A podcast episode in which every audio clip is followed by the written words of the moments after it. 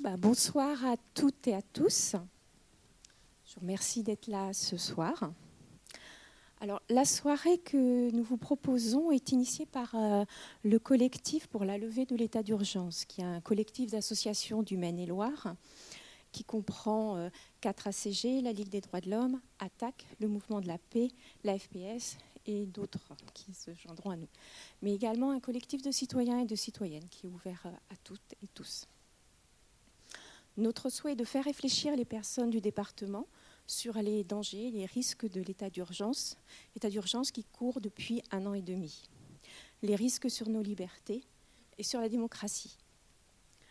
Ainsi, alors que l'état d'urgence a été décrété pour lutter officiellement contre le terrorisme, ce sont d'autres groupes de personnes qui ont été visés n'ayant rien à voir avec le terrorisme. Ainsi, des militants et militantes écologistes ont été assignés à résidence en marge de la COP 21. De multiples manifestations syndicales, citoyennes ou environnementales ont été interdites. Les mouvements contre la loi travail ont été réprimés. Des militants ont été perquisitionnés ou assignés à résidence abusivement. Et il ne faut pas non plus oublier que ces mesures ciblent, une partie des personnes vivant en France en raison de leur religion qui est supposée liée au terrorisme. Ces mesures d'exception sont discriminatoires donc et cultivent un climat de suspicion.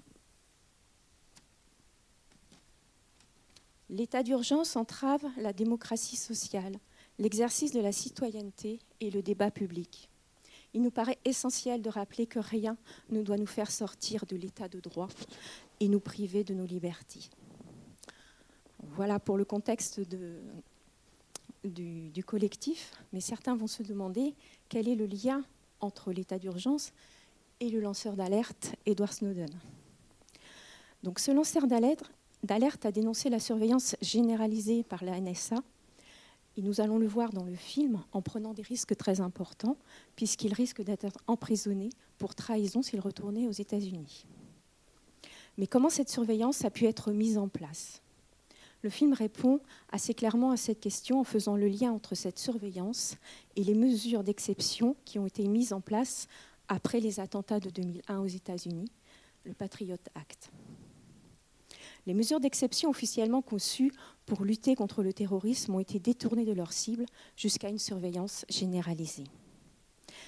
Mais nous pourrons nous poser la question de savoir si ces mesures d'exception, si les mesures d'exception existant en France l'état d'urgence, mais aussi toutes les lois qui se sont empilées depuis 1986, comme la loi sur le renseignement en 2015, pourraient aussi entraver nos libertés.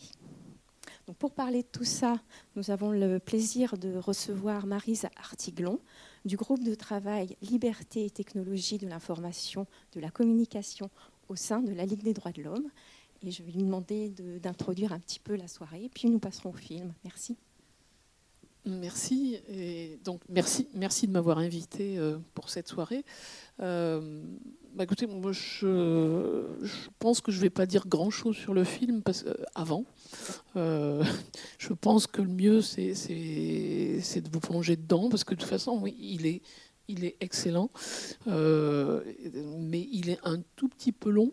Donc, je pense que pour, qu'on puisse débattre tranquillement euh, après le film et on pourra parler de l'état d'urgence, de la surveillance, de la protection des données personnelles, de ce que c'est que la vie privée, euh, des évolutions des textes euh, en France au niveau de l'Europe, etc.